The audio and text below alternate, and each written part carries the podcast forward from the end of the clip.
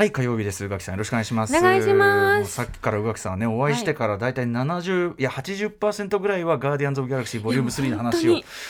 正直毎日パンフレット読み返してる。おとお友達にいい加減黙ってって言われた件一緒に見に行った子に、ええ。もういいから黙れって言われて同じもの見てるって言われたんですけど。で もいやでも伝えたいじゃんみたいな。ねあそこ見たみたいな。見たよみたいな感じでした。いやあのいやあのいいですよ。私もね見ましたし、はい。あのでもやっぱねさっき聞いてたらやっぱりあのあ全編 IMAX 撮影らしいんで、僕はあのドルビーシネマで見たんだけどやっぱり IMAX で見直したいなとは思ってるんで。マックス見ましうたん。素晴らしかったです、ねえじゃあもうか語り出すともうねそれはずっと続くいやもう止まんない。愛愛じゃんって言いながら。しかしかもそのそのためみにさ関連のものも結構見返しされたようでそうなんです。ちょっとなん結か構な鮮度高めにさ、はい。あのエンドゲームの頭のところでネビュラがすみませんねネビュラっていうのは最初は結構悪役的に登場するんまあ、最だけど、初は完全に悪役ですよね。ね、でだんだんこう味方化してもともと悪い人じゃないんで、うん味方化していくと。それが、えーアイアンマンことトニー・スタークと宇宙で取り残されて、はい。で2人でこうねなんかこう手作りのゲームみたいのをしてると、うん。うんうんでそのずっと戦いしか知らない人だったからあのトニー・スタークからこうねゲームのやり方を教わって負けても怒んないんだよ。これ遊びだからね。これも楽しいんだよ。みたいな。そっか。どうでした？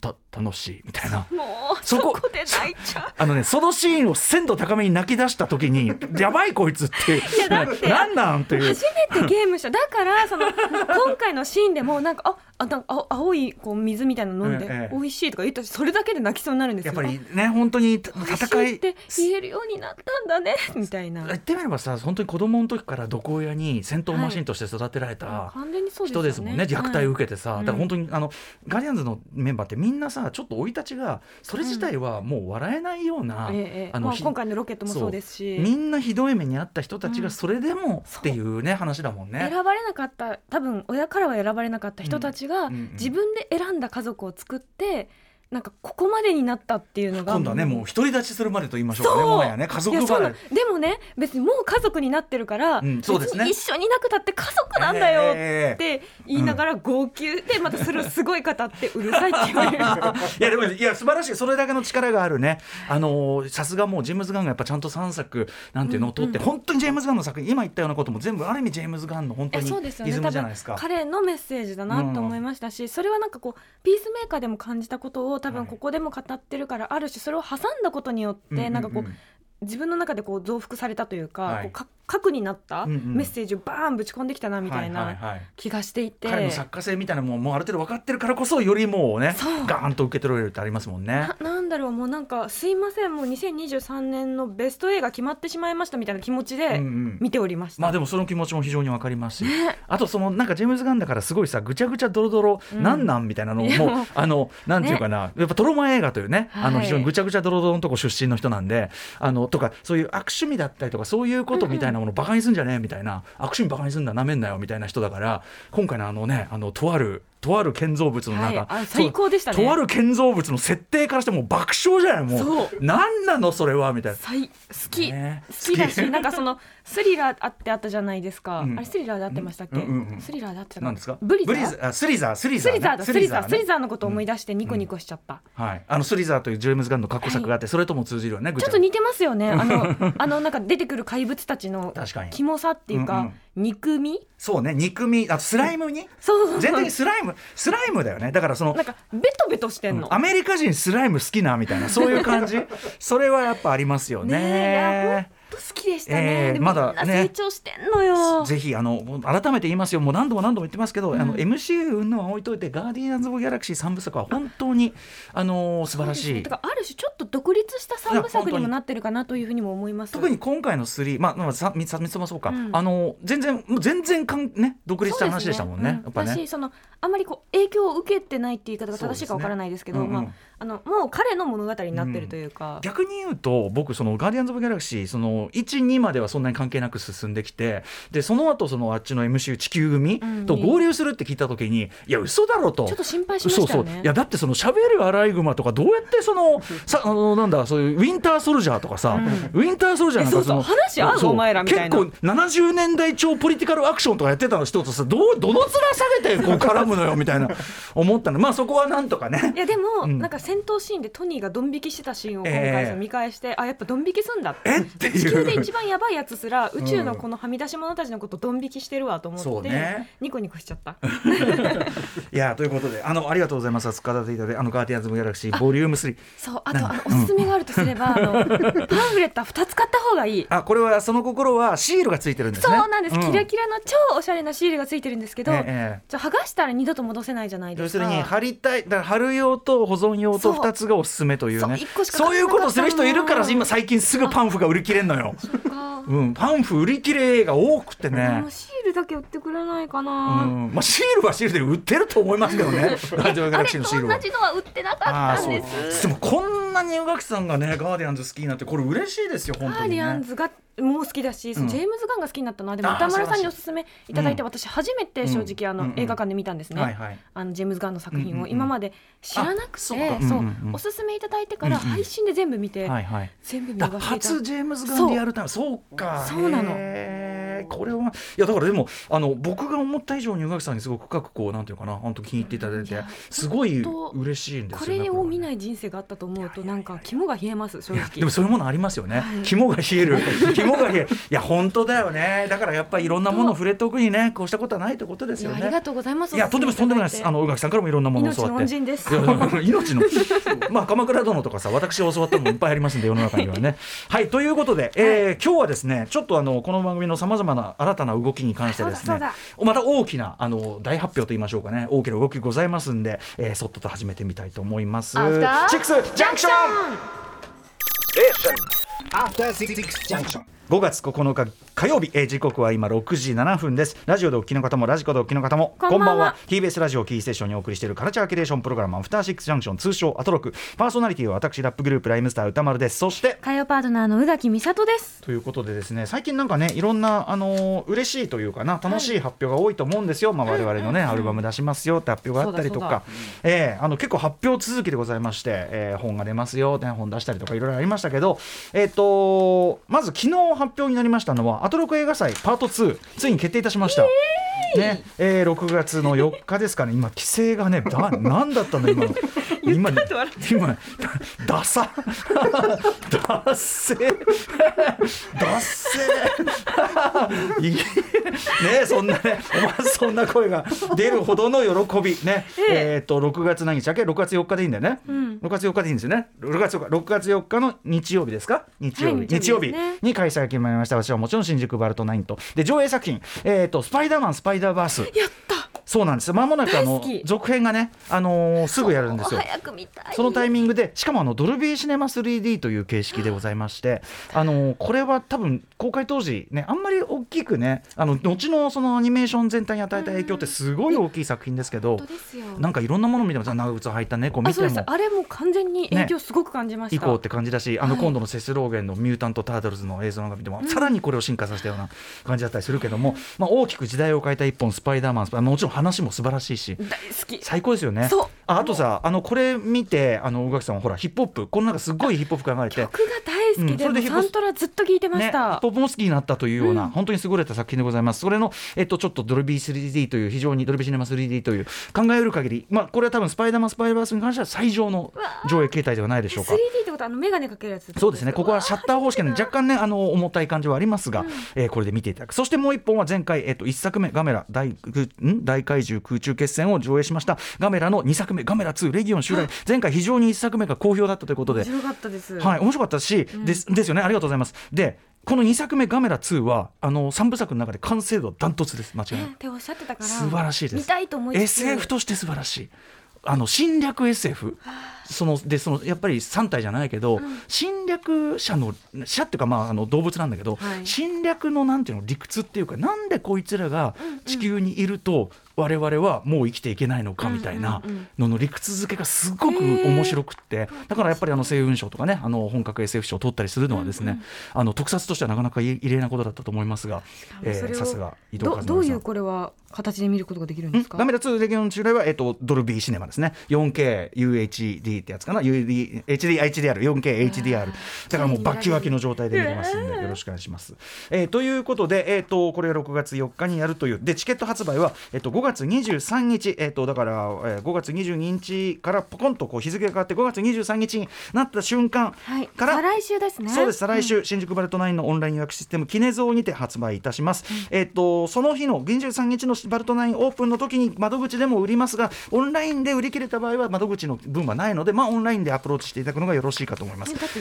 前回9分えじゃあ7分。で。前回7分でございましたので。えもうえ戦いじゃんそれ、戦いを繰り広げていただいてあら。ネット上の戦いを繰り広げていただいて、はい。えーぜひご覧いただあのお越しいただければと思う。当然あの予備パートナーの宇垣さんもはじめ、ね、今えー。回はもしかしたら全員、ま、あの集合になるかもということで。また例によってクマスがちょっとお仕事で途中から参加かもしれません、日曜はどうしても忙しいんでね、うん。でもあの必ずあの見たいというふうに言って全員揃うかもしれません。今回はうないさんも揃うかもしれませんので、ぜひ皆さんお越しくださいませ。という件がまず一つですね、はい。皆さんだから5月23日のそのね日付変わる瞬間ぜひね皆さんちょっとね、えー頑張って見ていただきたいという件がまず一つと前にお知らせしましたアトロク6年目突入記念プロジェクト第1弾としての番組オリジナルグッズ制作プロジェクトでございます。さあ、はい。ということで。そうなんです。4月で6周年を迎えましたアフターシックスジャンクション。会員数144万人を誇るオリジナルグッズ制作販売サービスすずりバイ GMO ペパポさんと共同でイケてる番組グッズを作ろうというプロジェクト、そうですね。イケてるやつですよ。いけてるやつ、やっぱりあのおしゃれなやつがいいだろうということでえー前回ね先ほど非常にダサい叫び声を上げていた宇垣さんであって、えいいだダッサ。前回、えー4月17日、えー、と月曜日にですね、あのロゴをねこの方に作っていただくことを決定しましたということで、まさかまさかのですねまあさまざまなデザインあの例えば映画好きであればあの映画パンフレット。イケてる映画パンフレットは大体この方でやらかれたりします。っこいいと。思ったらう。ん。もう、おかっこいいと思ったらこの人大島イデアさん、えー大島イデアさんに、えー、とデザインロゴを引き受けていただきましてで、えー、とそのロゴのデザイン、えー、と実はついに決定いたしましたということでやった大島イデアさんと改めてお電話をつないでお話を伺いたいと思います。大島さんもしもし。もしもし。もしもしどうも大島イデアさんです。よろしくお願いします。どうもよろしくお願いします。はい。僕、ガーディアンズ見てないです。ね。ああすいませんね。このね 熱気にねなんか気持ち悪い。ごめんなさい。熱気に気持ち悪くない。熱気に当て。熱気に当て。られる見ね見見たくなるようなねすごいプッシュだったと思いますけど、井出さん、えっとまずあのロゴですね。あのお吹き替えいただいたことも本当にありがとうございますですし、い。えいえ、光栄です、すごい。いやーそしてですね、うん。あの、はい。ロゴをあの何種類か作ってきていただいて、まあ、その中から最終的に1点私あのいろいろね協議の末に最終的には私の決断で1個に絞らせていただきましたがとにかくですね井出さんどれもめちゃくちゃかっこいいっす。いえいえ全部使いたい。いやこれ本当にねあの何種類も作っていただいてどれも本当にこういうのってなんかもう悩ましいのはなんていうかい選ばなきゃいけないっていうのがね。ねだってこれまあもそうですよね。あれもいいし井出さん的に今回の、えーっと作っていただいたいくつかのロゴですがどういう発想から、あの考えられたんですか、まず、そうですね、あの、一番最初にその、まあ、6年前に、うん。まあ、あの、えっと、こういう番組が始まるっていうのを聞いた時のその番組タイトルはい。が、なんとなくこう、なんか映画のタイトルみたいだなと思ったんですね。うん。そはい。の時間にまつわる映画っていうか、例えばその9時から5時までっていう1980年代のはい。映画とか、うん。あとアフターアワーズ、うん。スコセッシの、はいなんかなんとなくそういう映画のタイトルをうん。思い出して、でうん。全然その脈略はないんですけど、うんうん。なんかソウルバスとかモーリ,、うん。モーリス・ビンダーのタイトルデザイナーによる、はい。なんかアバンタイトルあるじゃないですか、アニメの。うんうんうん。あのそうですね。なんかデザイン化されたすごくうんうん60年代に多かったようなやつね。そうですそうですんうん。なんかああいう感じのイメージがこうぼやーんと思い浮かんで、はいはいはい。で、その第一印象はまずそう、その第一印象に思った感じでやろうかなと思って、はい。いでたいただいた中にもね、はい。それ系統のやつもありますよね。あの矢印が、えっと、全体としてこう6をこう構成しててですごく60年代の、まあ、てそういうなんていうかな名だたるデザイナーっぽい感じでアフターシックスジャンクション。だから言っちゃえばシャレードのオープニングとか。あそうそうそうそう本当にそういう感じのやつね。これもかっこいいんだよな。いえいえした私。でそれだ、はい、はいそこからさらにいろいろ発はい。そうです。で、あの、アフターシックスジャンクションの6と、まあ、今回6年目ということで、うん。うんその2つの録音のモチーフにしようとしてたんですけど、はで、なんか組み合わせってみたら、うん。ちょっとこう、くるくるとこう、うん。こう、螺旋状の奇跡のイメージが、うん。なんかできたので、ほうほう。なんかそのイメージっていうのが、なんかその、まあ、こう、一アトロックリスナーとして6年聞いてきた中で、はい。なんかその、直線じゃなくて、なんかその、迂回しながらこう前進していくような、こう、番組のスタイルとなんか合致するかなと思って。ぐるぐるぐるぐるこう回ってるけど上昇してるみたいな。ねはいはい、はいそうです。はいはい。はうんそれで、そうそう、その2つでちょっとイメージしてみました。ねえでこの、えー、とだからその螺旋状を描いてるやつみたいなものがまあこうあって、さらにあのちょっとこうなんていうかな6が並んだ結果双眼鏡っぽく見えるやつのめちゃくちゃモダンなデザインのやつとか。ああ、はいはい。あれもね、そう、僕もいいかなと思ったんですけど、うんうん。はい。これもすごいかっこいいし。そうやっぱぜぜ全部使いたいな、ね、あとあのそれぞれ あのちょっと吹き出しみたいになっていろんなところのねアフターシックス。うんこれも可愛いですよね。これもめちゃくちゃ可愛い。これなんかそれこそシールなんかにしたらめちゃくちゃ可愛いかもしれないとか。ね、そうですね。あと、なんかその、えっと、まあ、ロゴ単体で考えたんですけど、ええ。まあ、せっかくグッズ展開するってことなので、うんうん。ちょっとその、なんか、並べた時にパターン化した時に、うんちょっとこう、模様みたいになるようなさっきのものも想定してる。矢印で言えばぐるぐる回る矢印全体がこう模様になってるようなはい、はい。そういうやつも作ってきてたはい。んで。それもなんかご自由にお使いいただければ。あととにかく井出さんまずはちょっともうこれだけハイクオリティのものを複数種類よ用意していただいたのもう本当にありがとうございます。いもうなんか今日、はい。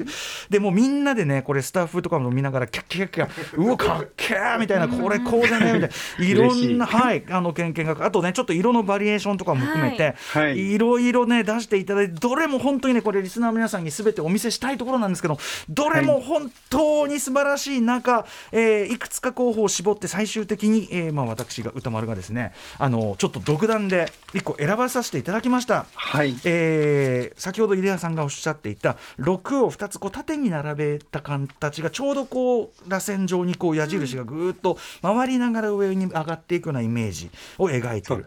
でそのえーそれがこうブルーなんですね。でその、うん。えー、と芯の一歩中通す感じでアフターシックスと英語で縦に。そして横にジャンクションと書かれているという、うんうんえーでこれは緑色というこの青と緑のこの螺旋矢印バージョン、これを私選ばさせていただきました。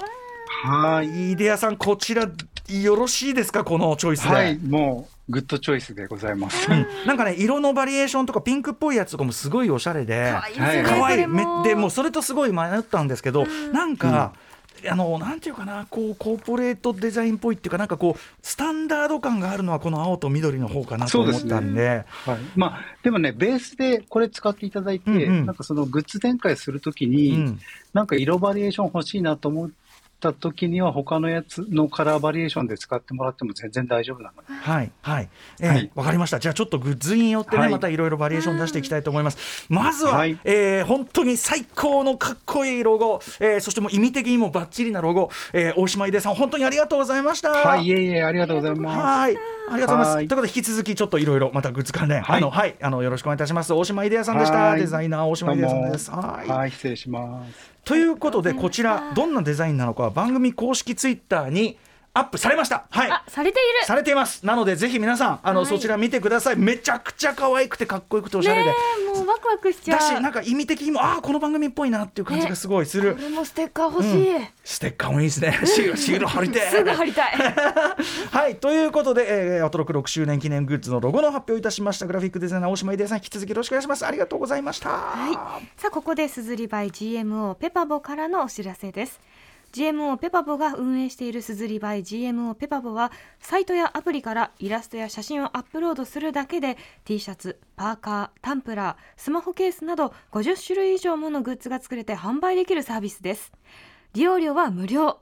設定した取り分が収益になります。注文が入ると自動で商品製造から配送まで完了するので在庫管理も不要。音声や動画画像などデジタルコンテンツも取り扱っています。登録クリエイターは70万人以上。ユーザー数は1400失礼しました。ユーザー数は144万人以上と今注目のサービスになっています。皆さんもぜひご利用してみてはいかがでしょうか？以上すずりバイ GMO ペパボからのお知らせでした。本当にご家族のオリジナルデザインとか、あの本当になお仲間内とかの本当に数量、あの全然こう在庫1個から作れるってことなんでね。あのめちゃくちゃこのサービス本当にいけてると思います。ねいいですよね。はい我々も大変お世話になっております。ということで鈴木さん引き続きよろしくお願いします。ということで、えーグッズまたまたねいろんな進捗があればこの番組の中でお知らせしていきたいと思います。そんなアフターシックスジャンクション今夜のメニュー紹介に行ってみましょうこの後すぐは漫画研究者伊藤優さん登場。現在開催中。そしてこれから開催予定の注目の漫画展ご紹介いただきます。そして7時からは日帰りでライブや DJ プレイをお送りする音楽コーナーライブダイレクト。今夜のアーティストはこの方です。音楽家 DJ の小西康晴さんが DJ の天才と称賛する話題の DJ 加納美和子さんが番組初登場、えっと3月31日にレディメイド未来の音楽シリーズ CD ブック編第11号。DJ の天才加納美和子さんを皆さんにご紹介しますという初のオフィシャルのあのミックス CD 実はあのキャリア長い方なんですけど初めてなんですね、はい。なので、えーこのタイミングでもご登場でございます。そして7時30分頃からは番組内番組さまざまな夢追い人にインタビューし将来や人生の夢を語ってもらう滋慶学園 COM グループプレゼンツ。あなたの夢は何ですか？です。7時50分頃からの新概念提唱型投稿コーナーはあなたの心に残る褒め言葉を紹介するマイスイート褒め。こんなに嬉しいことはない。そして8時台の特集コーナービヨンドザカルチャーはこちら。第9回日本翻訳大賞特集 by 柴田元幸さんよいしょ。ー。年に一度の海外文学ファンのお祭り日本翻訳大賞の特集です。今年第9回の日本翻訳大賞で大賞を受賞したのは2冊、えー舞台を香港にしたシャーロック・ホームズの、まあ、パスティッシュ小説ですね、シャシャーロック・ホームズがもし同時代の香港にいいたらっていうか同時代の香港にに同じようなはい。配置のいろんな人がいて。変えちゃっまあ、二次創作に近いそうことですよ ね。本当にそうそうそう、ん。えー弁髪のシャーロック・ホームズ、こちらが一冊目、そしてロシア文学最後の秘宝と言われる大作、こちらはなかなかなドンキです、チェベングール、ドスンときた。ということで、この2作選ばれました。はい。日本翻訳大賞の選考委員で翻訳家の柴田元幸さんにこの2作品の解説していただきます。はい。えーまたチェベングールを翻訳した工藤直さんと石井祐樹さんお二人の生インタビュー。これあの柴田さんが生インタビューというね、はいもう神々の神々のやり取り、えーそしてまた弁髪のシャーロック・ホームズを訳した船山睦美さんによる事前収録したコメントや音、えー、朗読音声の応援させていただきます。番組では皆様からリアルタイムの感想や質問などもお待ちしています。アドレスは歌丸 @tbs.co.jp 歌丸 @tbs.co.jp まで。各種 SNS も稼働中です。よかったらフォローお願いします。さらに、えーポッドキャストサービスで過去の放送も配信中です。こちらもぜひお聞きください。それではアフターシックスジャンクション行行ってみようう After Six Junction. さあアフターシックスジャンクションオリジナルグッズ、えー大島イデアさんのはい。デザインしていただいたロゴがついにツイッター等でねすで、えー既に発表されておりますが反響来ております、えーロック工場主任さん、えーツイッターで画像を見ました。とてもかっこいいけどおしゃれなステッカーですね。ステッカーだけじゃなくていろいろあの、ねグッズ展開も。いつもグッズしますから。はい。上がる矢印とロゴを絡めたナイスなデザインだと思います。とっても気に入りました。ありがとうございます。はい。とかね島谷さんもグッズロゴ見ました。このデザインのバケットハットとグラスがバケハはね。バケハ欲しい。バケハ宇垣さん言ってますからね、グはい。あとグラスが欲しいですということで。グラス。グラス。え前見えるかな？え？え？グラス？いやあのグラスコップのことじゃないですか。これありがとうございます。ありがとうございます。サングラスのことかと思った。ら目の前にサングラスかけてらっしゃる方がいえ。えるから、そうですね。これは無理からぬというねこれね。私が悪い。であとね あのガーディアンズ・オブ・ギャラクシーボリューム3のパンフに関してなんですが、ボニーピンコさん。ボニーピンコさん、えー昨日ようやく地元の IMAX で鑑賞できましたが、パンフレットは売り切れ。それなのと今日職場近くのシネコンに行っていましたがそこでも売り切れ、2部どころか1部も買えてません。あごめん。なさい。私も一部しか持ってないよ。私も一部しか持ってないよ。買い占めてないからね。買 い私も一部しか持ってないよ。そうそうそう。わそういう悪さはしてませんからね。でもそういうことを見てやっぱ人気なのよ After 66 junction.